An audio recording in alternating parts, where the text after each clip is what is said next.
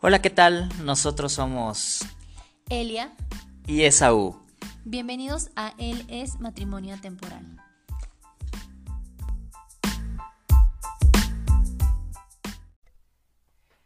Y listo. Hola amigos, ¿cómo están? Hemos regresado a esta nuestra tercera temporada de Él es Matrimonio Temporal. Así es. Estamos haciendo pruebas. Ah, no se crean. Vamos a cortar en cualquier Uno, dos, tres, momento. probando.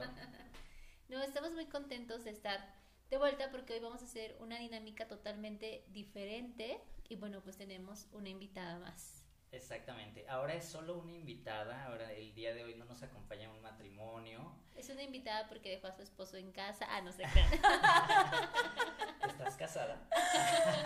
Yo justo iba a preguntar eso, Espera, Eli. porque eh, los matrimonios del kinder y de la primaria de las kermeses cuentan. ¿Te divorciaste? Ups, ¿Te llegaron a meter a la cárcel? A la cárcel. no. Y así de ¿En no. ninguna kermés te metieron a la cárcel? No. ¿Por casarte con más de uno? Tristemente solo me casé con uno, ¿verdad? No, no se crean, no crean ven, la poligamia. en casa. Mi amor, si estás escuchando esto, no les creas, no, no es cierto. Y pues eh, para quienes la conocen seguro ya reconocieron su voz y para quienes no es Adriana de Gante Barrera. ¿Barrera? Sí, Ah, Bárbara. sí, ¿Qué? sí, sí, ¿verdad? Sí dije bien los apellidos, ¿verdad? Sí. Ah, El mejor conocida como Adri. Alias Adri. ¿Cómo estás, Adri? Ay, muy bien, muchachos. Estoy muy emocionada y muy contenta de estar aquí con ustedes. Me siento como la fan número uno que, que viene a conocer a su a sus ídolos. No podemos poner ahí sonido de aplausos. ¿sí? Aplausos. Nos faltan-. Le voy a meter Vamos más a meter más este, efectos. Exacto, más producción, más producción. Vamos a intentarlo. Vamos a intentarlo, exactamente. Pero sí, la dinámica es muy diferente porque Adri viene a preguntarnos a nosotras cosas, a nosotras, Está ¿eh? bien, yo no tengo A mí y problema. a Erin, cosas interesantes. No, no pasa nada. Y, y viene a hacer, a hacer justo, pues, preguntas que tiene. Le dijimos, Adri, necesitamos a alguien que nos entreviste, entonces fuiste seleccionada. y aquí estamos, así que no sabemos de qué son las preguntas, porque Real. O sea, nos, nos dijo como tres o cuatro, pero de 50 años. exacto. Y va a ser todo, pues sí, muy, muy natural. Vamos a ser muy natural. Exacto. Ya saben que aquí procuramos ser nosotros mismos. Nosotros mismos. Así es. No hay personajes, estos somos nosotros. Yo soy un geek rarísimo, Elia es seria, así como la conocen. Y Adri nos acompaña este día. Así que, pues todos tuyos, Adri. Muchas gracias, chicos. De verdad, por fin les puedo poner cara a de cómo los imaginaba mientras los escucho ahora estar grabando con ustedes. O sea, definitivamente veo que se divierten muchísimo y lo compruebo ahorita que los estoy viendo. Entonces, Totalmente. esperemos que estas preguntas, más allá de ponerlos nerviosos, no rompan su matrimonio, sino al contrario. ¿Qué? Que fue último capítulo porque ah, Porque a Adri se le ocurrieron preguntas muy raras. muy raras. No, no son raras. Yo creo que son preguntas que todas las personas que nos están escuchando, que están ahorita en matrimonios, o eh, las experimentaron en algún momento de su vida, o todos los que somos solteros, o todos los que estamos viviendo una relación de pareja, pero estamos teniendo como dudas acerca de nuestras relaciones, creemos que son importantes de responder y que no todos nos atrevemos a preguntar. Y sobre todo aprovechando ustedes que eh, lo platicaba hace ratito, son al menos para varios de nosotros testimonio de vida de un matrimonio joven. Para quien no me Aquí ve, pones estoy haciendo un corazoncitos. corazoncito, un peña corazón. Peña heart. Sí, sí, sí, así mismo. Y pues listo. Ay, sí. Pues eh, va- va- vamos a darle, ¿va? de, una vez a lo, a lo, a lo que vamos. Eh, ¿qué- cómo A lo que venimos. Eh, Al mal paso. ah, Darle darle prisa. Yo, ah, Es que que- truje chencha. No, el paso- Buena cara. Por, por un momento también olvidé cómo, cómo terminaba el dicho, dicho refrán, que es, nunca supe la diferencia. Adri estudia let- letra, ¿qué? Está bueno, eh, escribió un libro, Entonces, este, la verdad soy malísimo siempre para decir a qué se dedican nuestros amigos. Para mí todos son Chandler.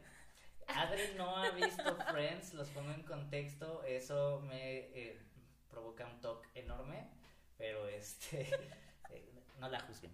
Y tampoco How I Met Your Mother, así que discúlpenme. No lo puedo creer. ¿Pueden creer eso? ¿Pueden creer eso?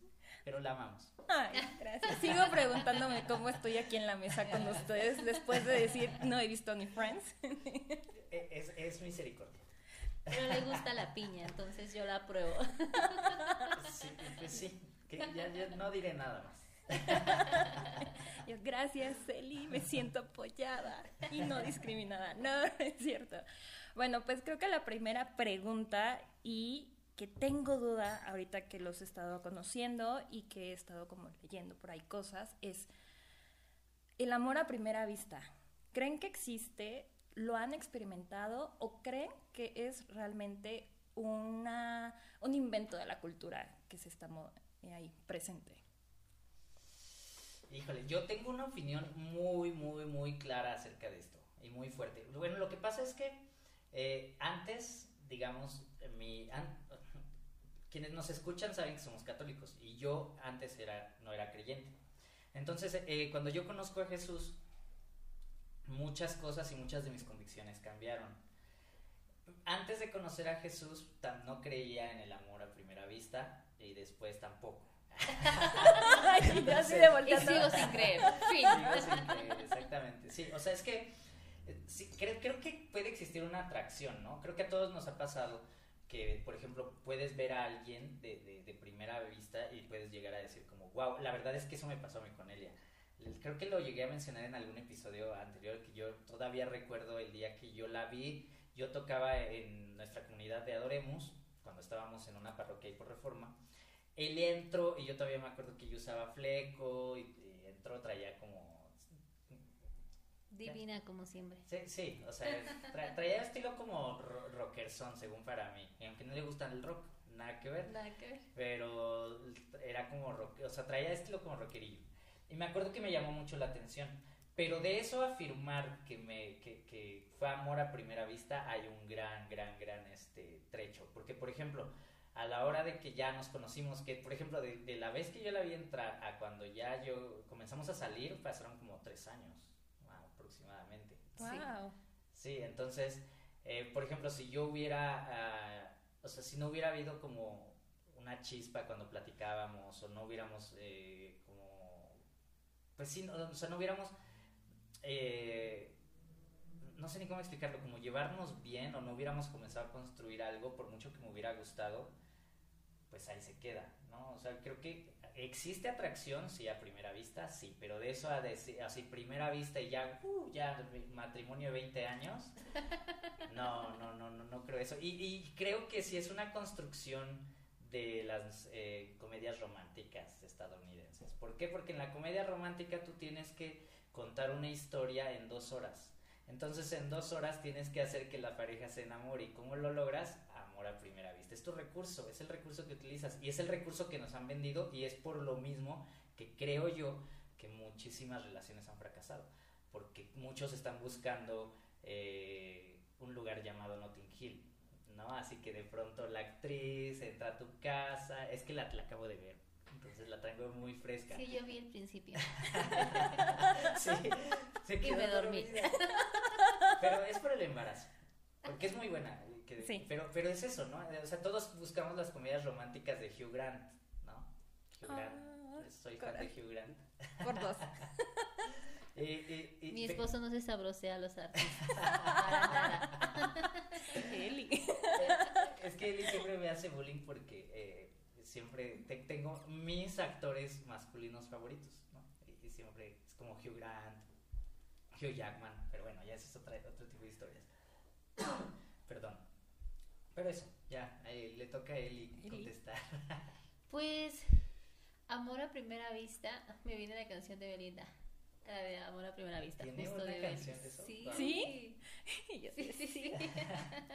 bueno, no sé si se llama así, pero pues dice algo, ¿no? De, del amor a primera vista. Belinda, si nos escuchas, mencionamos.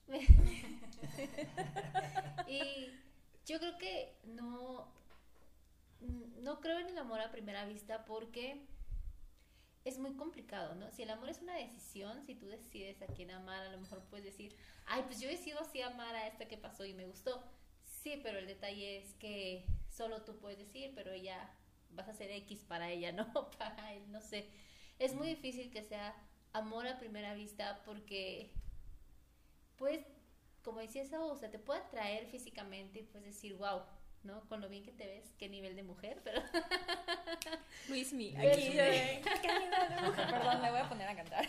Pero la, la realidad es que necesitas algo más que te lleve a ese sí, amo a esa persona, con todo lo que involucra amar a esa persona. Y para llegar a ese proceso, tiene que pasar como 10 veces enfrente de ti para conocer todo, todo ese cambio, todo lo que puede pasar. Y que sea amor a primera vista es muy difícil. Es muy difícil. No sé si a alguien le pasó y dice, a mí sí me sucedió y llevo 30 años de casados, escríbenos para poderte la entrevistarte. sí, sí, sí. Eh, pero sí, creo que, o sea, sí es muy complicado amor a primera vista. A lo mejor hasta lo, lo puedes confundir, ¿no? Con los chicos que se enamoran a cada rato, que creen así como de, ah, ya volví a enamorar y terminan y pasa una chica linda y se vuelven a enamorar. Es Como Agustín Lara, diferente. que decía que tenía que estar en un constante estado de enamoramiento para poder escribir. Qué tóxico. Que también el enamoramiento Sí. es muy diferente al amor. Sí, sí. Claro. Entonces hay, hay una diferencia. Más bien creo en el enamoramiento a primera vista, a lo mejor, ¿no? Que es más químico, está... Ajá, sí, sí, sí. es- Que hasta si, psicológicamente es normal que en cierto punto tú voltees a ver a una mujer que está, que está bonita, que está guapa, o un hombre que se te hace guapo, porque es normal, es como te atrae, inmediatamente volteas. Pero sí, amor a primera vista yo tampoco lo creo mucho, porque necesitas un proceso para, para decir sí, decido amar a esta persona. Es muy difícil que la decidas amar solo porque pasó cinco segundos frente a ti, ¿no? O no sé. Yo digo que no. ¿Tú lo crees? ¿Yo? Híjole. No. Yo soy la que viene a hacer preguntas. Perdón. Es- Yo, yo soy la que las, los vengo a poner en aprietos. No Sí, ustedes. no, ustedes a mí, por favor, muchachos. Ahorita me voy a desquitar. No. Bueno, rápido. No. eh, creo, como ustedes, que sí se puede sentir atracción. eh, y coincido mucho ahorita con lo que estás diciendo de Agustín Lara, porque siendo yo creativa, necesitamos inspiración, ¿no? Y qué mejor inspiración que una historia o un amor que contar. O sea, ¿a quién no nos encantan las historias de amor? Pero de eso a que realmente se viva el amor, en un amor a primera vista, no. O sea, ahorita mientras los estaba escuchando a los dos, me vino a, la cabeza un término que a lo mejor no es como muy sonado, o no lo sé, que habla sobre el amor inteligente, ¿no? Y no sé, Eli, si tú lo has escuchado, siendo psicóloga, porque yo apenas me acabo de enterar que era psicóloga. Organizacional. organizacional. Siempre tengo que aclarar eso porque luego piensan que soy clínica y yo no, es muy diferente. Organizacional. Pero habla de eso, ¿no? De un amor inteligente, eh, que es una decisión, ¿no? Y que muchas veces, o al menos los que crecimos con Disney, perdónenme todos los que aman películas de Disney, princesas. Amamos películas de Disney. películas de Disney. En este podcast amamos las películas de Disney. Yo también las amo, pero hablan como de las princesas, ¿no? Y del amor. Y justo, o sea, ahorita lo que se me viene es Cenicienta. Con, con el príncipe, que el príncipe la ve y es amor a primera vista, ¿no? Y crecemos como con esa idea y cuando llegamos a cierta edad es como de, Claro. ups, no era amor a primera vista, ¿no? Disney tiene la culpa de todo. Si quieren un culpable y no pueden ser ustedes, puede ser Disney. Exacto. Muy bien. Pero ahorita como siguiendo la historia, y me lleva a la siguiente pregunta es, tú platicabas, Esaú, que de, de, de cuando la viste a ya cuando empezaron como a salir y de vivir como su historia de amor, pasaron tres años. ¿no? Y me lleva a preguntarles, ¿vivieron alguna amistad o consideran que es importante la amistad en una relación? Eh, em, tú o yo. Vas, amor. Eh, mira, de- en, en- en un contexto de fe, se supone que el ideal es primero ser amigos, Es lo que todo sacerdote te va a decir. Es lo que todo este director espiritual o todo, toda persona que está metida en la iglesia te va a decir. ¿No? O sea, es la realidad. Te van a decir, claro, primero sean amigos, conózcanse y después sean, tengan una relación, es lo más sano, etcétera, ¿no? Yo no creo eso. Y sí, no me siento. copies. O sea, sí, es posible, es un camino, es una vía sana, sí, pero también no puede, puede que no sea tan sana, porque por otro lado es como te estás conociendo, son amigos, son esto. O sea, si es una manera de cuidar tu corazón, sí, eso es verdad, eso es cierto, total y completamente. Pero por otro lado, es cierto que, eh, por ejemplo, Elia y yo nunca tuvimos realmente una amistad. O sea, realmente cuando...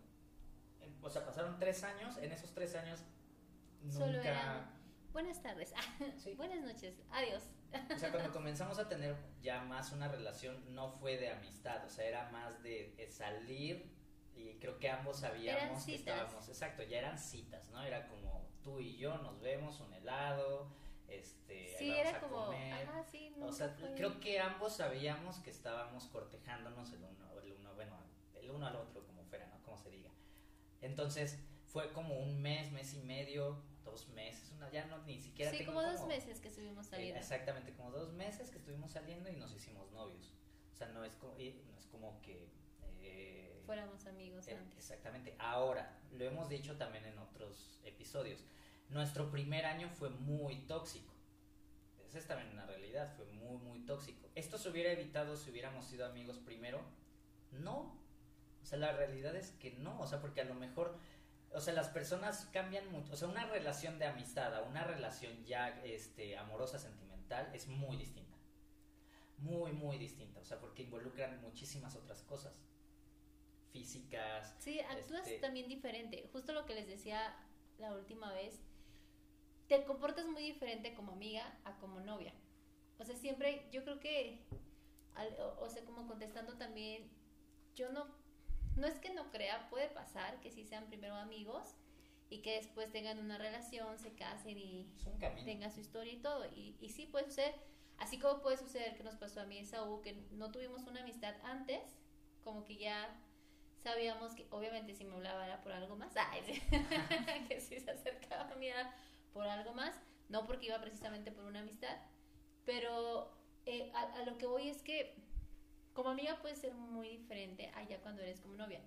Y puede pasar muchas veces que tú digas, ah, me voy a comportar como su amiga porque mi objetivo es que sea mi novio. Entonces lo voy a tratar como amigo para que me conozca y luego ya podamos ser novios. Porque también es cierto que hay personas que lo piensan. O que sí hay personas que digan, voy a ser su amiga, pero mi principal objetivo ya sé que es que quiero una relación con esa persona. Y la realidad es que cambias, eres muy distinta porque en la amistad puedes aguantar que te confiese que le gusta alguien más, puedes aguantar que a lo mejor te hable de sus otros amores, que tú le compartas, etc. ¿no? Y cuando ya tengan una relación, a lo mejor todo aquello que tú le decías que no estabas de acuerdo en sus relaciones pasadas, puede que en ese momento ahora tú seas quien actúe como lo que según antes atacabas. No sé si me estoy dando a entender. Pero creo que, creo que algo importante y, y, que puedo decir que ayudaría muchísimo es tener claro tú qué quieres con esa persona, ¿no? Es como saber hacia dónde vas, porque tú puedes decir, quiero tener solo una amistad con Esaú y vamos a salir, pero yo ya sé que quiero que solamente sea mi amigo. Y a lo mejor en el proceso te acaba gustando para algo más. O puede ser que ya tu objetivo sea, quiero que sea mi novio, entonces sí voy con la intención de ser su amiga, pero para algo más, y entonces vas a ser tu objetivo. O sea, creo que sí es, tienes que ser consciente y claro de qué es lo que quieres para saber cómo actuar. Sí, creo que eso es clave. O sea, ser honesto en todo momento, ¿no? O sea, porque, eh, o sea, no podemos como encasillar las relaciones sociales. Por eso era lo que te decía. En un contexto de fe, la respuesta del libro es sean primero amigos y después esto. Sí, es cierto que se protege el corazón, pero ¿qué tan, o sea, siempre eh, la clave es, es ser honesto. ¿Qué es lo que quieres? ¿Hasta dónde? ¿Sí o no? O sea, porque en realidad lo que lastima corazones no es que seas primero un amigo, sino la falta de honestidad.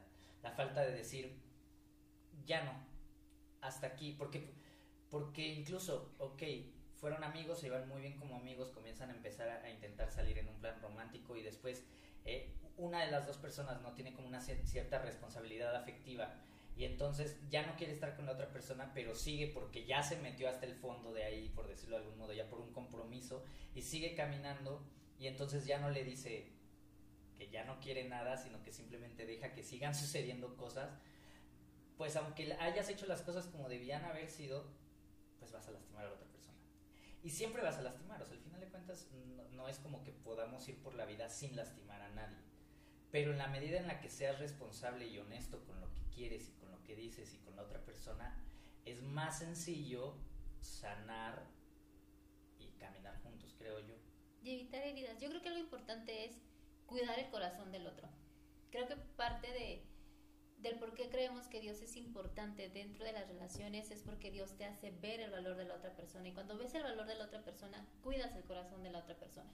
Entonces, llámese en una amistad, llámese en una relación, llámese para lo que tú quieras, si eres consciente de que tienes que cuidar el corazón de esa persona, vas a intentar ser lo más honesta posible, ¿no? yo me acuerdo que hace mucho tiempo le decía a una amiga, el detalle es que tú quieras, o sea, sí, a lo mejor van a terminar, no funciona la relación y tú ya sabes que te espera. El detalle es si estás segura que quieres eso para ti, o sea, si quieres eso para tu vida porque te pueden lastimar, sí, te puede funcionar, sí. Pero lo importante también es qué tanto cuidas el corazón de la otra persona, ¿no? Qué tanto dices, híjoles, sí quería yo tener una amistad, pero siento que me estoy enamorando. Sé honesta con esa persona también. Y contigo misma, porque también puede pasar que tú tengas miedo a que la amistad se acabe, no eres honesta y sufres cada que te habla de que va a salir con una chica o te cuesta cada que vuelve a salir con alguien más y la chica es la peor persona del mundo con tu amigo y te duele, pero todo eso se evitaría si tú lo hablaras, si tú le dijeras, ¿sabes qué? Siento esto por ti. Y cuidas tu corazón y cuidas su corazón. Creo que eso es importante. Saber cuidar tu corazón, pero también saber cuidar el corazón del otro. Y eso, como dice Saúl, implica la honestidad. O sea, si hay que ser honestos, si hay temas que tienes que hablar, sí los tienes que hablar, son necesarios, porque si no nosotros mismos vamos creando heridas y nosotros mismos también nos vamos lastimando a nosotros. Y después es un camino en el que no puedes salir y, y no puedes escapar de él. es que se emocionó Eli. Y está bien, la pasión, la pasión. Creo que nos fuimos por las ramas, ¿verdad? No, no, no, no. Es que, digo, ya no sé cómo preguntarles la siguiente, pero ahorita escuchándolos me surgió una pregunta hablando sobre la honestidad, ¿no? O sea, entonces ustedes creen o piensan que es vital em, en cualquier momento siempre ser honesto con las intenciones que uno tiene en el corazón hacia otra persona. ¿Por qué lo pregunto? Porque considero, volviendo como a toda la cultura pop, volviendo como a lo que nos ven en las películas, los libros, todo lo que hay que nos está bombardeando, nos dice, es que no le digas que te gusta o no le digas que estás interesado porque lo vas a ahuyentar o porque se va a espantar ella y ya no va a querer nada, ¿no? Y entonces empiezan a enredarse en, amistades o en situaciones que a lo mejor no tenían que enredarse porque nos dicen que esa es la mejor forma de, de interesarnos o de buscar una relación con alguien que nos atrae. Yo estoy en contra de eso totalmente porque... Por dos. ya, ya me sí tenemos cosas en común. eh, porque justamente yo se los voy a decir, la verdad es que ya me han ido conociendo en los episodios y soy muy honesta, o sea, digo las cosas como las pienso así. Ya, ya soy más cuidadosa, ya no soy como tanto de, te lo digo y me vale si te duele, no, no, para nada. Pero yo creo que si tú le vas a decir a una persona, oye, me interesa, si esa persona va a salir huyendo, qué bueno, estás a una persona menos de encontrar a alguien con quien compartir tu vida y alguien que sea digno de querer compartir esa vida contigo, porque si alguien que a ti te preocupa que vaya a huir, que vaya a salir corriendo porque le vas a decir que sientes algo por él, entonces yo te diría, pues esa persona no es, o sea, es una señal de que esa persona no es, porque si ahorita estás dudando de que vaya a salir corriendo, ¿qué va a pasar si decides casarte con ella? ¿No? ¿Y qué va a pasar cuando tengan hijos? ¿Y qué va a pasar cuando quieras cambiar de ciudad? ¿Y qué va a pasar? Vas a vivir todo el tiempo con el miedo de qué va a ser y qué va a Y es horrible vivir con ese miedo. Entonces, yo creo que si le dices a esa persona y esa persona sale corriendo, estás a una persona menos. de encontrar con quién quieres compartir tu vida. Porque cuando están dispuestos ambos a que algo funcione, tú le puedes decir me gusta y el otro puede decir va, lo intentamos y ambos ponemos de nuestra parte para que funcione. Y eso está padrísimo. Entonces, yo creo que no hay que tener miedo de mostrar tus sentimientos. No, no es malo sentir miedo, preocupación, alegría, tristeza, etc. No, yo me voy a escuchar como en el trabajo, sino lo importante es lo que hagas con lo que estás sintiendo y cómo lo vas a llevar a cabo con la otra persona. Entonces, entre más seas consciente de tus emociones, entre más puedas controlarlas y entre más puedas expresarlas, va a ser muchísimo mejor y creo que va a ser lo más sano para ambas. O sea, se los voy a repetir, creo que es cansado estar ahí con el miedo de, no le voy a decir esto porque no quiero perder su amistad. Es como de, ay, cámara. si se da y lo vas a perder, ni modos. O sea, es, es parte de la vida, te va a doler, sí te va a doler, es parte de la experiencia, pero la paz que va a venir después, pero lo que vas a encontrar después y a lo mejor que ese, ese, esa separación te lleve a conocer a otras personas que tal vez no volteabas a ver por estar pensando solo en una, puede llevarte a que quizás encuentres a la persona que diga, sí quiero amar y sí me quiere amar y los dos vamos a sumar para que esto funcione. Entonces yo creo que dejen el miedo, dejen, no dejen que el miedo los detenga a, a poder hablar de sus emociones. Sí, es que pues, es, es como una cultura muy americana todo esto de el, manual de, de, de, de, cómo, cómo, cómo, hacer las cosas bien o cómo este, no le llames en tres días o este tipo de cosas, ¿no? Alguien Qué horrible. Sí, alguien que, o sea, si tienes que llevar todo eso a no, que flojera, ¿no? O sea, no necesitas a alguien que, que, que tenga que pasar por todos esos filtros o esas cosas. Es tan sencillo, si Rachel y Ross hubieran dicho desde el principio lo que sentían, nos hubiéramos ahorrado a lo mejor seis temporadas de Friends. ¿No? Qué bueno que no lo hicieron, seis grandes temporadas de Friends. Pero este, lo mismo pasa, o sea, por ejemplo, un gran ejemplo de, de esto que dices y que es un gran ejemplo de cómo no deben ser, es Jules de la novia de mi mejor amigo. La, la boda de mi mejor amigo, perdón. Ay, es horrible. Jules si Jules hubiera sido sincera desde el principio, o sea, desde, el, desde que le gustaba a Michael y no esperarse a que alguien más, o sea, ni siquiera le gustaba a Michael, nada más le habían quitado a su, a, al que tenían enganchado.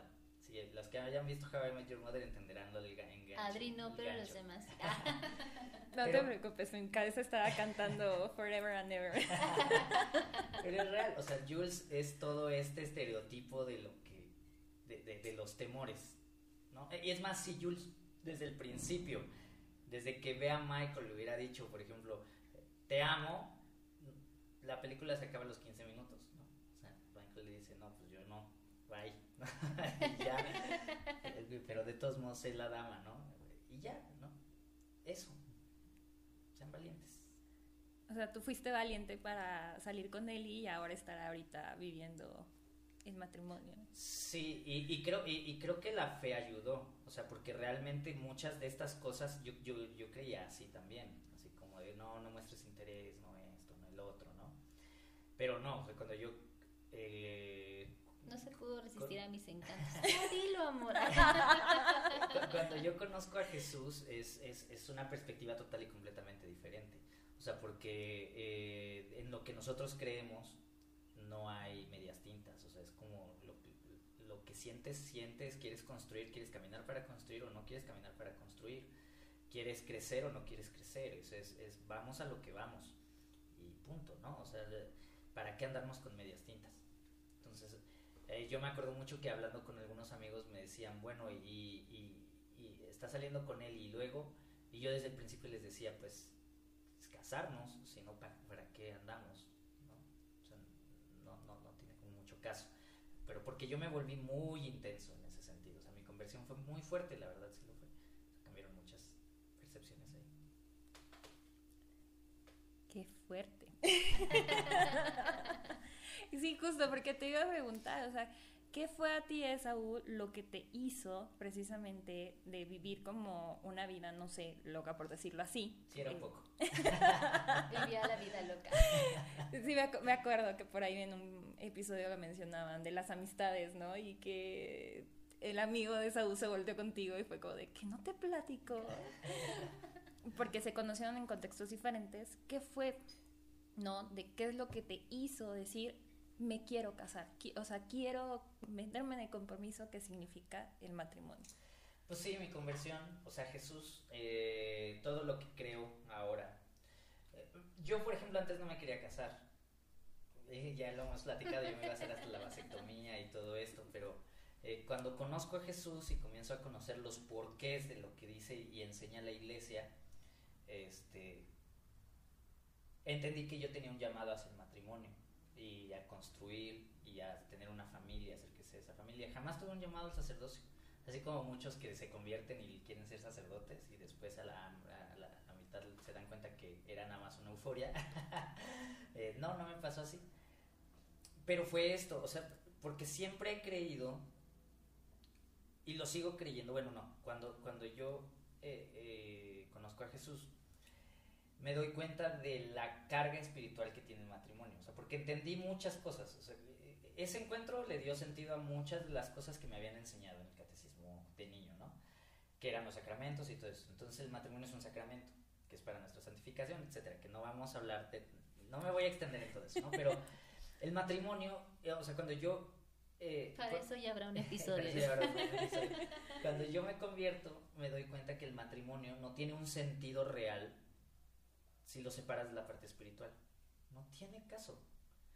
O sea, si tú no eres creyente, no te cases. Y lo he dicho creo que muchas veces en este, en, en este podcast. Bueno, no sé si muchas veces, pero estoy seguro que al menos una vez lo he dicho. Si no eres creyente, no te cases. Porque no sabes el compromiso espiritual. O cásate por el civil, está bien, ¿no? Pero es, eh, por la iglesia no lo hagas. No sabes el compromiso espiritual que estás adquiriendo, porque el matrimonio es algo espiritual. Y yo sabía eso, entendí eso y quería eso para mi vida quería esa parte espiritual para mi vida. ¿Es difícil? Sí, es dificilísimo. ¿Por qué? Porque en niveles espirituales que no entendemos y que eh, experimentamos de otras maneras están sucediendo cosas complicadas. Él y yo somos una sola carne, etcétera, ¿no? Ahora. Nos fusionamos. Ah. Siempre que hice una sola carne me Pero eh, fue eso, o sea, más bien entender la parte espiritual me llevó a querer eso en mi vida, o sea, querer esa, ese complemento espiritual para mi vida.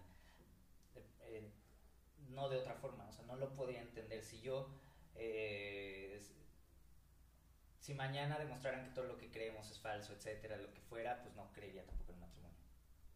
O sea, no tiene caso. ¿Me explico? O sea, solo, solo junto con la fe tiene el sentido lo que estamos haciendo. Wow. Soy muy intenso en ese sentido. Ya te darás, ya te estarás, ya se estarán dando cuenta. Y tú, Eli, o sea, tú sentías el llamado al matrimonio, tú querías casarte, no había cruzado por tu cabeza y sobre todo la pregunta es, ¿qué fue lo que hizo si no tenías ese llamado? Que voltearas a ver a Esaú y dijeras, quiero compartir toda mi vida con él que se puso de cabeza a este santito para que a San Antonio le hiciera caso. Ah. A San Antonio. Nunca he sabido, ¿es San Antonio de Padua? Sí. sí. Ah, mira, ahí tengo su, su biografía. Su de este biografía, porque le cumplió el milagrito. Eli, no lo sabías, pero mira, mi amor. Sí funciona, amigos, sí, es cierto. Sí, no, no, no. Eh, la verdad, creo que ya lo he compartido también en otros episodios. Eso me ha convencido de todo lo que ha pasado en esta familia. Debería ser vendedor. Sí. Porque realmente yo pensar en el matrimonio y que niña me imaginaba así, la verdad es que no. O sea, no, no era lo mío eh, como el matrimonio y nada de eso. Era como más bien vivir sola, ser independiente eh, y todas esas cosas como que se cumplieron entonces, cuando conozco a Esaú y Esaú viene como con todo prácticamente de, pues yo me quiero casar y no sé qué, y esta va a ser nuestra meta y shala, shala, y yo, pues bueno, así, así como, está bien, no, me convence y es como de, ah, creo que ya encuentro interesante el matrimonio, pero creo que algo que antes de llegar a eso, lo que me hizo como decir sí, ese es, es Esaú o sí es con él con el que quiero compartir la vida, es porque me dio mucha seguridad. O sea, cuando Esaú se acerca a mí, no lo hace como todos los hombres que se habían acercado a mí, sino ya así de en la popular, ¿no? Eh, porque o sea, es, fue diferente la manera en que llegó, ¿no? Hay muchas veces, y, y, tú como mujer te das cuenta cuando un hombre llega como con un interés más, otro interés más fuerte que solo, sí quiero salir contigo, pero detrás del fondo hay algo más. Y eso llega como de una manera diferente, como relajado, tranquilo, como buena onda, como y me gusta cómo me empieza a tratar. Entonces, ese trato me gustó muchísimo, me hizo sentir cómoda, porque por lo general algo que me hacía como decirle a los chicos adiós, sale bye, era que me daba mucha eh, no me daba comodidad, no me gustaba cómo me trataban o inclusive hasta cómo me veían, etc. Entonces era como de sale bye, adiós. por eso les digo sean honestos, porque creo que eso a mí me ha ayudado esa honestidad a mí me ayudó muchísimo a evitar que a mí me rompieran el corazón. Yo, yo no sé lo que es que te rompan el corazón, nunca lo, lo he experimentado.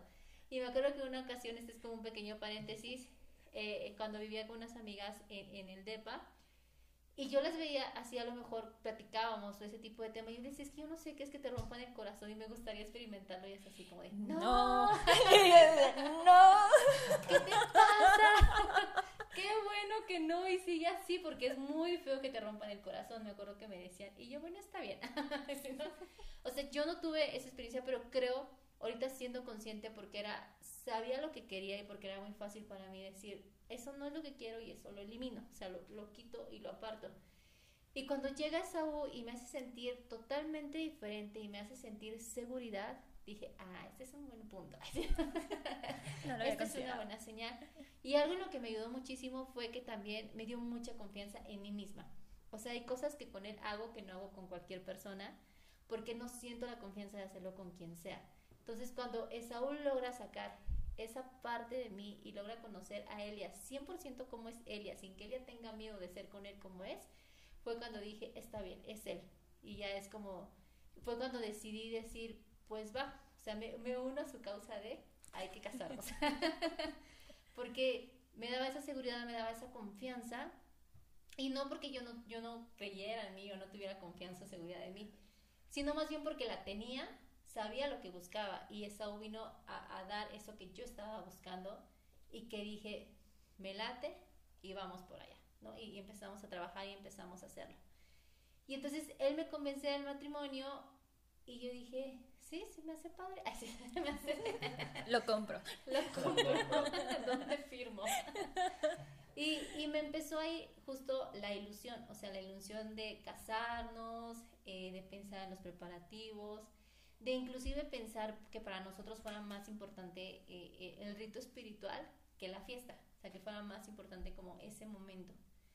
Y eso me gustó muchísimo. Y, y es lo mismo ahorita, por ejemplo, en el embarazo, que, o sea, yo jamás en la vida imaginé así, ser mamá es como, jamás soñé ser mamá, pero cuando nos casamos sí hubo una parte en la que decía, bueno, algún día tendré que ser mamá, pero no es como que sea, sí, mi meta, mi fin, lo voy a lograr. Pero me pasó que cuando ya quedamos embarazados y durante el proceso del embarazo empecé a disfrutar como esa etapa, el decir, ay, sí, qué bonito ser mamá. Pero antes de eso no. Entonces, como que Sao tiene eso de convencerme. y cuando yo vivo los procesos es como cuando yo digo, ay, sí, vamos con todo. bueno, hasta aquí se acabó la entrevista. Te acabas de borrar como 10 preguntas que tenía. Spoileando, spoileando. Ya, sí, no. no, es cierto. qué, qué, bonito y qué, qué importante, ¿no? Y porque me sorprende su historia. O sea, si estoy entendiendo bien, ninguno de los dos tenía un plan de vivir la experiencia que están haciendo ahorita.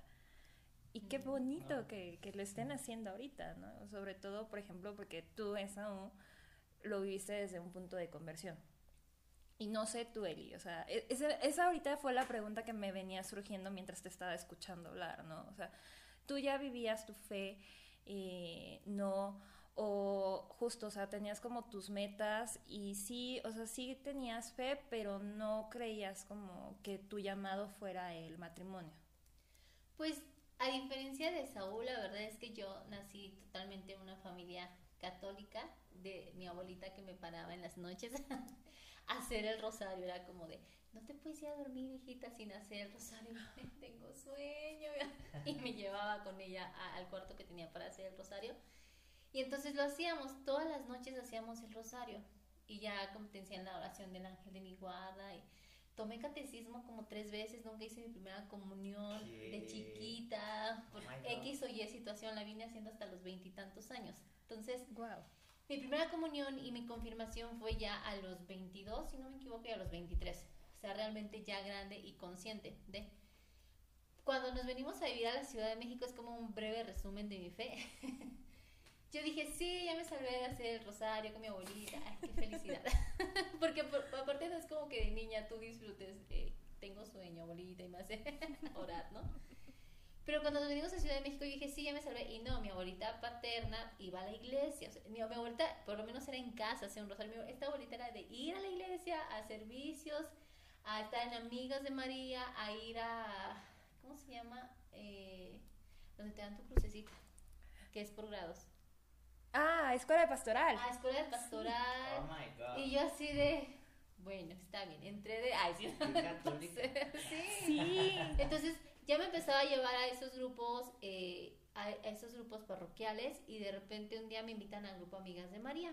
Entonces, desde el nombre, ¿no? Es como muy intenso, Amigas de María. Y ahí compartíamos solo de María y nos hablaban y nos leían de María. Y entonces yo decía, ay, qué interesante está María, ¿no? Y yo iba realmente porque mi abuelita me llevaba y porque se jaló mi mamá y mi mamá me llevaba. Y yo así, bueno, está bien. Y yo iba a esos grupos y ahí fue cuando empecé como a entender más, o sea, como esta parte de la fe, a vivirla. Yo creo que puedes creer por, por creencias familiares, por lo que te pasa a tu abuelita, pero realmente vivirla, eh, tienes tú que realmente vivir eso para decir, ya estoy en una fe activa, ¿no? Y ya después de ahí, de amigas de, Mari- de María, pues empiezo a hacer como buenas amistades, me empiezan a invitar después el padre, el sacerdote que nos tocaba en ese momento, la verdad es que un encanto de sacerdote que dije, wow, o sea, ves como otro, otro lado de la iglesia, Padre Edu, saludos. padre de tus saludos, y, y transforma muchas cosas en cómo piensas. Creo que los sacerdotes sí tienen muchísimo que ver. Si te encuentras un sacerdote que es muy rígido y te regaña y te, y te dice esto y te critica y te juzga, ah, vas a salir corriendo. Pero este padre me sorprendía mucho cómo testificaba el amor de Jesús con sus acciones y cómo te trataba y cómo te veía y cómo te, te buscaba, es, era impresionante. Entonces todo eso llevó a decir yo como que, ah, esto está bonito. ¿no? Y de ahí jornadas, entonces pasé a jornadas y, y en jornadas fue empezar a conocer una relación con Jesús, con Dios. Entonces pasé de ya tengo una fe a lo mejor un poquito más activa a tener una relación, ¿no? Con Dios Padre, Dios Hijo y Dios Espíritu Santo. Pero cuando brinco adoremos es cuando fun, o sea, estalla como toda esa relación que yo llevo con, con Dios Padre, Dios Hijo Dios Espíritu Santo y es cuando digo, wow, o sea, es como si me quitaran vendas y vendas de los ojos y yo lo descubría y yo decía, qué, increíble está. Y entonces conozco a Saúl que viene como de una conversión que es muy intenso y que viene casi, casi con, con todas las cosas de esto es el matrimonio y creo en esto, en tener hijos y que Dios los mantiene. Entonces es como, wow, espérame paso a paso, ¿no?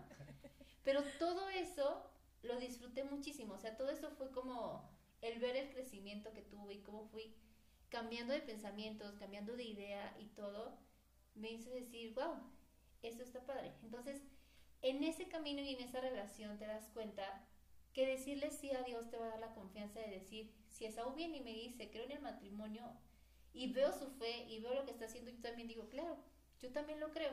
No porque él lo cree y lo habla con una pasión que dice, sí, también lo creo, lo compro, sí, ven, dámelo. Y, y creo que todo eso te va haciendo cambiar como de opinión, de punto de vista. Entonces, yo sí pasé como de una fe dormida a una fe activa y a una fe que va creciendo más y más activa, ¿no? Y ahora que entres a la parroquia francesa y conoces padres también de increíbles y maravillosos y su espiritualidad y todo, dices, wow, o sea, no, es como si Dios no quisiera soltar a Elia, ¿no? Y es como si Dios encontró cómo puede enamorar a Elia y le sigue llenando la mesa de todo eso que la enamora más y no la suelta. Entonces, parte de todo eso que enamora más a Elia y no la suelta es el matrimonio, es la familia, eh, es lo que tengo con Esaú, es lo que tengo en la comunidad, es lo que tengo con los amigos. Y me ha ido convenciéndose a poco a poco. O sea, esa es como la realidad. Y a Esaú le tocó a alguien que creía en una, o sea, yo sí creía antes en la lista de, ya se los he contado también, de mis 10 cosas que debe tener el hombre perfecto. Número uno, utilizar traje. Y esa uno usa traje. O sea, esa lista, la verdad, se desechó totalmente cuando dejé solamente de, pensar en lo que yo necesitaba y empecé a ver también lo que el otro va a necesitar. Entonces, eso cambió totalmente y creo que, que fue un, pues una transformación total de crecimiento. O sea, sí, sí creces en fe y sí puedes seguir creciendo en tu fe. Aunque ya estés dentro de, creo que hay mucho todavía que aprender. Y, y sí, o sea, eso viene, se convierte y, tiene tanta hambre de conocer a Dios, quien esa tanta hambre de conocer a Dios me contagia a mí. Pero yo vengo de una familia que te enseña a hacer el rosario súper intensa, que cuando ya te lleva a, descubrir lo que es una relación con Dios, todo cambia también. Entonces, creo que ambos hemos crecido de una manera diferente, pero cuando coincidimos en ese proyecto y en ese plan es cuando ocurre toda la magia espiritual. Toda la magia espiritual. Y no me acuerdo cuál era la pregunta, pero... Ah. Pero ya les conté mi... Pero ya les conté más vida. de mí. X, X. Nada, justo, porque le acabas de dar al clavo a una pregunta importante que es, me voy a saltar las otras y regreso, porque me, me quedé impresionada. ¿Cómo lograr que el plan de vida personal tenga un punto de encuentro como es tener un plan en conjunto? Pues mira, eso todavía lo estamos descubriendo. no, o sea, suena a broma, pero es, es un poco en serio, porque eh, lo increíble del matrimonio es que somos uno, o sea, espiritualmente hablando ya somos una sola carne, pero físicamente seguimos siendo dos personas con anhelos y sueños. Eso no cambia. Me encanta, ahorita estamos viendo Grey. Y a mí me encanta ahorita, eh, vamos en la temporada 11, bueno, yo voy porque Lea ya va en la temporada no sé Me cuál. estoy eh, certificando de nuevo. Sí, exactamente. Como doctora. Y, es- y es, o sea, eso se puede ver mucho, por ejemplo, en las relaciones que tienen eh, Meredith Grey y, el Dr. Shepard y está Cristina Young, que ya se fue, ya está en la temporada en la que se acaba de ir. La odiaba al Yo la odiaba a Young y se convirtió en mi personaje favorito, la doctora Young. Y, y este Owen, ¿no? Ahí podemos ver claramente eso, o sea, no dejas de ser una persona individual con sueños, metas y todo, o sea, personales, ¿no? Entonces, definitivamente es lo que hemos dicho, ser honestos, en todo el tiempo estar diciendo, estoy buscando esto, quiero esto, quiero hacer esto. O sea, yo, por ejemplo, soy músico y quiero seguir creciendo como músico y Elia me apoya y lo sabe. Y, pero al mismo tiempo quiero estudiar teología, quiero estudiar otras cosas y ella lo sabe, me apoya, caminamos, buscamos las maneras y caminamos en conjunto y, y buscamos que nuestros sueños eh, vayan no empatando sino conviviendo. O sea, ella también eh, quiere estudiar una maestría, quiere seguir creciendo, quiere eh, crecer en su trabajo. Ahorita eh, que viene eh, la paternidad y la maternidad es eh, hablar cómo, cómo vamos a criar a, la, pequeña Erin, cómo vamos a hacerle, cómo vamos a, a- manejar los roles. O sea, es, es un constante diálogo. O sea, no, no, no es como que un día te sientas y dices, este es nuestro plan de vida, y lo vas a seguir. No, la realidad es que no, o sea, la realidad es que todos los días tienes que sentarte y hablar tu plan de vida, o sea, ¿cómo estamos? ¿Hacia dónde vamos? ¿Estamos bien? ¿Qué queremos? ¿Qué vamos a hacer? ¿Estamos bien? ¿Cómo estás? ¿Qué, qué puedo hacer? Quiero esto, ya no quiero esto. Ahora me di cuenta que no era esto, necesito esto. Tú, ¿cómo ves? No, pero es que me estás cambiando el plan. Entonces esto cambia todo. Yo, por ejemplo, eh, tuve que renunciar eh, a una academia donde doy clases, bueno, hasta agosto, ¿no? Este, Se renunció, pero lo deja en agosto. porque soy chido, ¿no? Este, sí, no, no voy a dejar el trabajo tirado. Y, y lo primero que hice, o sea, cuando surgió esta, esta idea de renunciar fue como, oye, estoy pensando en esto, ¿no? O sea, voy a renunciar, ¿qué opinas? No, o sea, lo hablas, ya no es como que de pronto yo renuncio y llego y le digo, Elia, renuncié. o sea, ¿qué? ¿No? Eh, Y lo veo mucho, otra vez, ya saben que soy de referencias, How I Met Your Mother, los que hayan visto How I Met Your Mother, pues cuando Marshall y Lily, que ya tenían un plan y Marshall acepta el trabajo de juez cuando ya tenían el plan de irse a París y Marshall antes de consultarle a Lily, él acepta el trabajo. Entonces es- eso causa un gran conflicto en su matrimonio, ¿no? y terminan arreglándolo porque Marshall y Lily son la mejor pareja del mundo mundial. Este, pero es, es, es un poco de eso. De, eh, las metas empatan a través del diálogo la, y la honestidad diarias, que es, es, así como se construye el amor, creo, ¿no? ¿O qué opinas tú? Yo opino que... Ah, sí, sí, sí, creo que sí, estoy de acuerdo con Esaú. Y también creo que algo importante es no olvidar que no dejas de ser, pues tú, ¿no? Tú como persona que tienes sueños, que tienes proyectos. La diferencia ahora de vivir eh, en pareja es que todo lo que tú decidas no te afecta solamente a ti. Te va a afectar a tu pareja, a tu familia, a tu entorno en donde tú vivas. Incluyendo lo espiritual. Exactamente, entonces es muy importante. No olvides que tú como persona, como individuo, necesitas tener tu tiempo para hacer alguna actividad contigo misma, para ver a, ver a, tus amigos, para ver una serie mientras él va a trabajar, etc. Pero en cosas es importante platicarlo y hablarlo, ¿no? Porque ya no, ya no vives solo, ya no es como que, ah, sí, yo quiero ahora pintar la casa de morado porque sabes daltónico, no se va a dar cuenta. No, es como... es una decisión que platicas porque también es su espacio, también es su casa, ¿no? También el chiste es que si él llegue le guste el lugar donde llegue y no sea como de, ay, es que es muy femenino esto, o es muy masculino, es muy negro, es muy verde.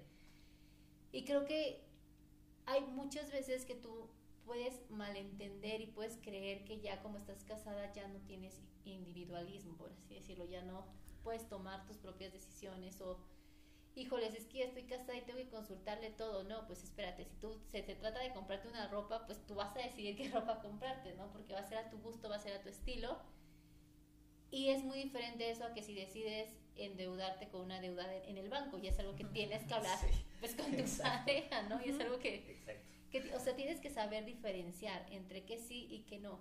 Cuando es como... Y si te limitan la vestimenta, huye. Huye. Sí, huyan, por favor, por favor.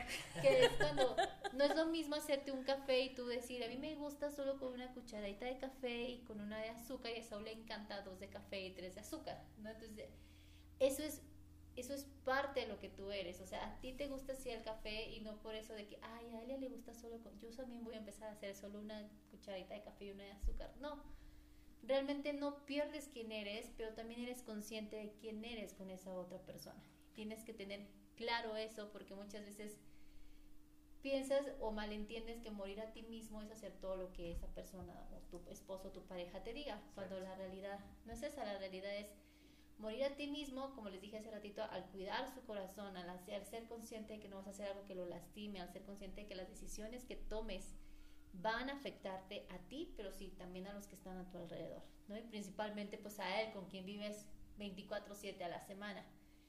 Entonces, eso creo que es, es muy importante, no olvidar quién eres y no olvidar que no dejas de ser quien eres por compartir la vida con alguien más. O sea, no dejas de serlo. Y, eso es parte de crecer, y eso es parte de avanzar, y eso es parte de caminar. Y si aún no entiendes eso, yo sí te diría, tómate un año sabático contigo mismo, contigo mismo, contigo misma. Conócete para que puedas presentarte con la otra persona siendo tú, simplemente siendo 100% como tú eres y no como quisiera ser, sino lo que tú eres. Porque si no lo haces, puedes caer en esto, en depender en que él decida, en que él diga, en que él me diga cómo visto, que me diga que coma, en que me diga hacia dónde vamos, etc. No muchísimas cosas. Y claro que por supuesto también de repente yo y Esaú tenemos temas de que ahorita sobre todo con el embarazo que me pregunta, ¿qué quieres comer? Y yo, no, no me hagas esa pregunta porque entro en crisis porque no sé qué quiero comer. Pero yo decido y no, y no como. Y no como. Pero él decide así, pozole, y yo, ah, es que yo quería una Carlos Junior. no, pero son cosas que pasan y que sabes decir en este momento. Es una etapa por el embarazo en que ahorita yo en temas de comida es como, no decían ustedes por mí, porque yo no sé qué quiero. Pero que en otra realidad yo sé que a lo mejor yo podría ser la que escogiera y eso se adapta a lo que a lo mejor yo quiero y porque él es más fácil de convencerse en la comida que yo yo soy como la especialita, por así decirlo. Entonces, todo ese tipo de cosas y todos esos tipos de detalles solamente lo conoces o lo sabes cuando te conoces y cuando estás dispuesto a que cuando compartes la vida con ese alguien más, no dejas de ser tú. simplemente eres consciente de que también el otro no va a dejar de ser él y que eso ayuda a que todo funcione y fluya. Como lo decía Esaú, con la comunicación, con siendo honesta y conociendo y no olvidando quién eres al final. Tampoco el matrimonio es que te haga pues olvidar lo que tú eres individualmente.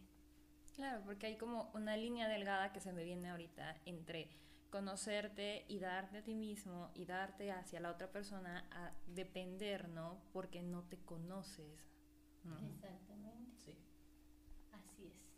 Lo que me lleva a preguntarles. Entonces, ¿el matrimonio se planea y se vive o se vive y se planea? Siguiente pregunta. Ah, O sea, yo creo igual que pueden ser ambas, ¿no? O sea, pero una realidad es que eh, yo creo que se vive. ¿Cómo, cómo era? Se, se, se planea y se vive y se vive y se planea. Exactamente, Sí. se planea y se vive o se vive y se planea. Yo creo que se vive y se planea. Totalmente. O sea, pero yo lo estoy diciendo desde una perspectiva de fe. Obviamente aquí a lo mejor vamos, va, va a haber mucha gente que va a discrepar conmigo y está bien. No está mal. Hay, hay también como maneras de ser. Yo soy artista, soy mucho de improvisar. En mi vida llevo 20, este, 32 años improvisando. Entonces, no, más bien, o sea, la realidad es que hay muchas personas que no dan el paso a casarse, como lo decíamos hace rato, ¿no? O sea, lo, lo platicábamos un poquito, que quieren esperarse a que tengan una casa, que tengan un carro, que tengan tal, que tengan estabilidad, que tengan esto, que tengan el otro, y eso a lo mejor no va a pasar. O sea, ¿a qué me refiero con que no va a pasar? No estoy diciendo, no estoy siendo fatalista, sino estoy diciendo que, cuál es tu parámetro. ¿No? O sea, cuál es tu parámetro. Eh, eh, desde una perspectiva de fe, y esto a lo mejor va a sonar muy raro, y, y tiene que tiene una explicación mucho más profunda, lo prometo, pero nosotros creemos en algo llamado providencia. Nosotros como cristianos creemos que Dios provee, o sea, Dios te va mandando a hacer cosas que es que es bien raro Dios. Si hablara claro, otra cosa sería. De hecho, estamos haciendo Alfa. Alfa es una herramienta increíble, háganla. Eh, si los invitan a un Alfa, El vayan. comercial. El comercial, exactamente. Pero en la primera sesión te preguntan que si le pudieras hacer una pregunta a Dios, ¿qué le preguntarías? Y yo siempre digo, ¿por qué no hablas claro? ¿No? O sea, ¿por qué no eres más claro? Entonces, es eso, o sea, eh, eh, desde una perspectiva de fe, nosotros creemos que van a ir sucediendo las cosas conforme las vayas decidiendo y actuando. No al revés, o sea, eh, somos freak controls, ¿no? O sea, esa fuerza queremos tener todo controlado, todo planeado y cuando algo se sale de ahí, pues vale. Pero no puedes controlar nada. Nada, o sea, ¿quién te iba a decir hace año y medio que íbamos a estar en una pandemia y todos tus planes se fueron por un tubo? Sí. ¿Me explico? O sea, es, eh, en la medida en la que aprendemos a soltar y a caminar en una confianza, eh, en este contexto de fe, en una confianza en Dios, te vas a sorprender de las cosas que suceden. Yo, por ejemplo, cuando nosotros nos casamos, eh, yo no generaba tantos ingresos al principio, por ejemplo, yo como músico eh, no estaba, o sea, yo hoy volteo hacia atrás y digo, ¿cómo decidí casarme? O sea, yo primero, por ejemplo, le pedí eh, matrimonio a Elia eh, teníamos que empezar a juntar dinero para la boda. Y yo no sabía qué iba a suceder hasta que en enero, o sea, yo le pido el matrimonio en, en octubre, le pido la mano en octubre. Y en enero del siguiente, o sea, octubre, noviembre, diciembre, en enero me llaman para hacer unas funciones en una compañía de teatro en la que estoy, en la Bomba Teatro. Entonces ahí este, hicimos teatro escolar, eran como 20 funciones que se pagaban, en, se pagaban bien. Entonces de ahí salió el dinero para pagar gran parte de la boda. Pero si yo no hubiera tenido ese, e- ese ingreso en ese momento, hoy, hoy digo, a, lo mejor hubiera hecho alguna otra cosa o malabares, yo, yo qué sé que hubiera hecho, ¿no? Pero ¿cómo hubiera pagado? Y después digo, ok, y después nos casamos, teníamos deudas, ya que nos casamos, yo me quedo sin trabajo, no tenía trabajo, y estábamos caminando con muy poco dinero.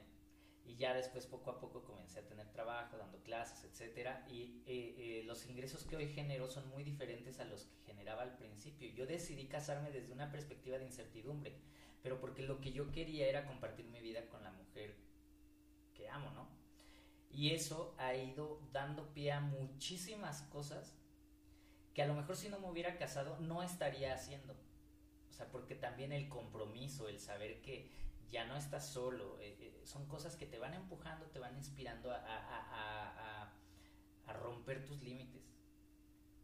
Entonces, a veces el estar esperando a tener todo seguro no, nos lleva a puntos en los que ni siquiera somos capaces de descubrir qué tanto somos capaces de hacer o de descubrir lo increíble que puede ser el matrimonio, me explico. Entonces yo soy más de la idea de que el matrimonio, ¿cómo era? Se vive ¿Se planea y se vive o se vive y se, planea? Se vive y se planea. Porque si lo planeas y, se, y, lo vives, nunca te vas a casar. Y hay, y hay, no hay, muchos Te digo no mientas porque yo soy al revés. Yo soy de se planea y se vive. Entonces... Somos bien raros. Sí, somos. Sí, me sigo preguntando eso. En otras somos muy diferentes porque, por ejemplo... Pero es que ella es un uno. Sí, plan número uno. Eh, porque yo sí soy de, de ese planeta y se vive. De hecho, yo sí era de las personas que decían, no, hasta que tenga una casa, hasta que tenga un... Pero Esaú vino a venderme la idea. y eso cambió, pero sin embargo, eh, de todo lo que platica Esaú, por ejemplo, es, es muy chistoso porque él empieza a ver, híjoles, ¿de dónde voy a sacar el dinero? Le llega este trabajo y todo. Y por el otro lado, yo tenía un ahorro. Entonces, como tenía un ahorro, yo estaba como más tranquila de dije, ah, sí, nos vamos a casar y tengo el ahorro y como que estaba por cierto modo tranquila, ¿no? Entonces, yo creo que, que me encanta que seamos así porque ahora que nos escuchen se pueden dar cuenta que no hay alguna fórmula secreta para que las cosas salgan. O sea, realmente te puede funcionar tanto como lo hizo Saúl, tanto como lo hice yo. Yo creo que aquí la idea es el esfuerzo que tú pongas para que eso suceda. Creo que eso, además de la fe, es también como de lo quiero y entonces si no pasa esto yo iba a buscar la forma de que sucediera, ¿no? Y conmigo era algo de yo lo quiero, por eso me preparé y ahorré, ¿no?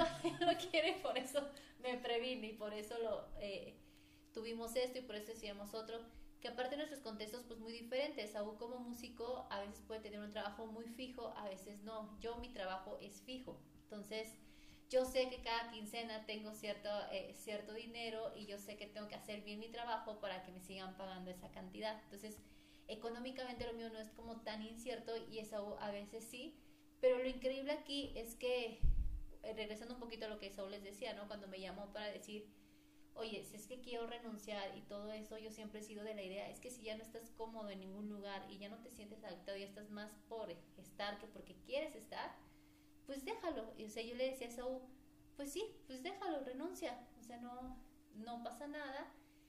Y, y él viene, viene a contagiarme esa parte de, de, de, tener tanta fe que cuando él me llama y me, y me dice eso, o sea, inmediatamente pensé, pues Dios va a proveer. O sea, al final de cuentas, sé que Dios no nos va a dejar porque creemos, porque Él cree firmemente que si Dios nos mandó a Erin, Dios la tiene que mantener. Y spoiler alert, está proveyendo está proveyendo. y, y, fue muy chistoso porque él, él renuncia y entonces empiezan a caerles como otras cosas, ¿no? Es como esa parte de sueltas algo y Dios te dice, ay, ya lo soltaste, bueno, toma, va. Por eso necesitaba. si hablara claro. y, y ha sido increíble como esa parte mía de, de ser preventiva, de decir, bueno, hay que seguir ahorrando y todo, eh, nos ha ayudado de muchas formas, pero también la fe de Saúl me ha, me ha enseñado muchísimo a mí a aumentar más mi fe y me ha enseñado también a ver cómo Dios eh, da, o sea, cómo Dios de repente te sorprende con esto, te sorprende con el otro, y tú dices, ay, Dios, por eso siempre digo, Dios, necesitamos un coche. Probé el coche. y, y, y, son cositas que vas aprendiendo. Entonces, realmente, creo que tú puedes ser una persona que puede, ¿cómo era? Planear, para... Vivir y, eh, vivir, vivir y planear, o planear y vivir. Que puedes vivir de esa forma Y yo creo que lo que va a hacer muchísimo la diferencia es qué tan decidido estás a que suceda. No creo que eso también ayuda muchísimo y creo que eso también nos ha ayudado en ambos eh, de aprender a planear y también creer que Dios está actuando cuando siento las ganas de ahorrar, siento que es Dios también diciendo, vamos, hazlo porque lo vas a necesitar y entonces también en eso se mueve Dios, ¿no? En todo lo Sí, que el tú ahorro hagas. también es bíblico. te- se mueve Dios y Dios está actuando. Yo creo que ser intencionales en lo que quieres hacer es, es importante.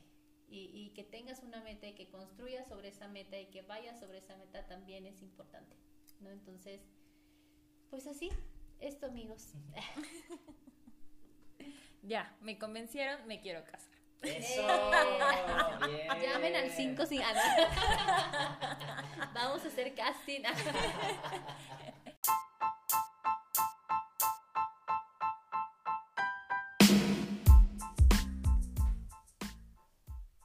Y listo amigos, esto ha sido todo.